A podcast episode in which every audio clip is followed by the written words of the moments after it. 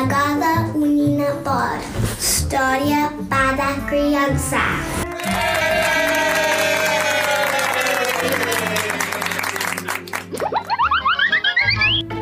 Olá, tudo bem com você? Eu sou a Nina do Remi e tá começando agora mais um episódio do Nina Pod. Mas antes da história, eu quero deixar meu grande abraço para todas as mulheres. Afinal, no dia 8 de março é comemorado o Dia da Mulher.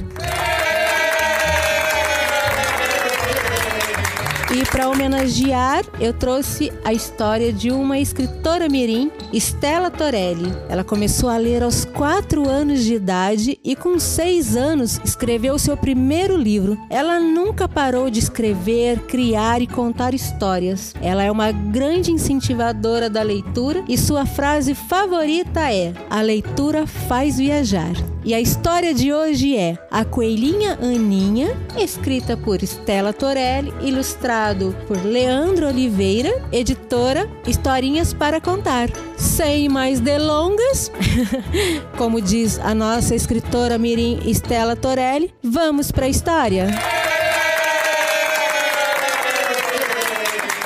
Era uma vez uma menina chamada Alice que queria muito um bichinho de estimação. Então ela e sua mãe foram ao pet shop. Mas antes de chegar lá, elas viram uma coelhinha pequena abandonada no campo. Alice saiu correndo atrás dela que ficou assustada. Mas Alice começou a tratar tão bem, com tanto carinho, que a pobre coelhinha começou a gostar dela. Então, Alice resolveu levá-la para casa.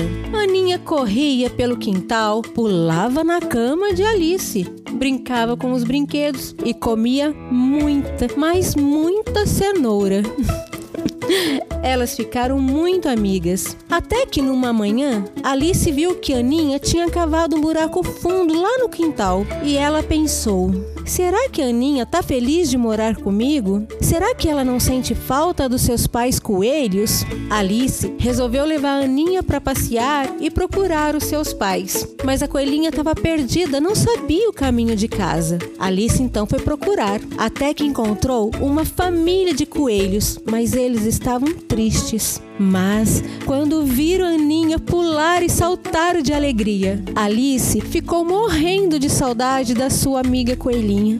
Mas viu que ela estava muito feliz com seus pais coelhos. Então, para matar a saudade, Alice ia todos os dias visitar a sua amiga. Levava cenoura, ração, alface para ela e toda a sua família. E assim, as duas ficaram felizes para sempre.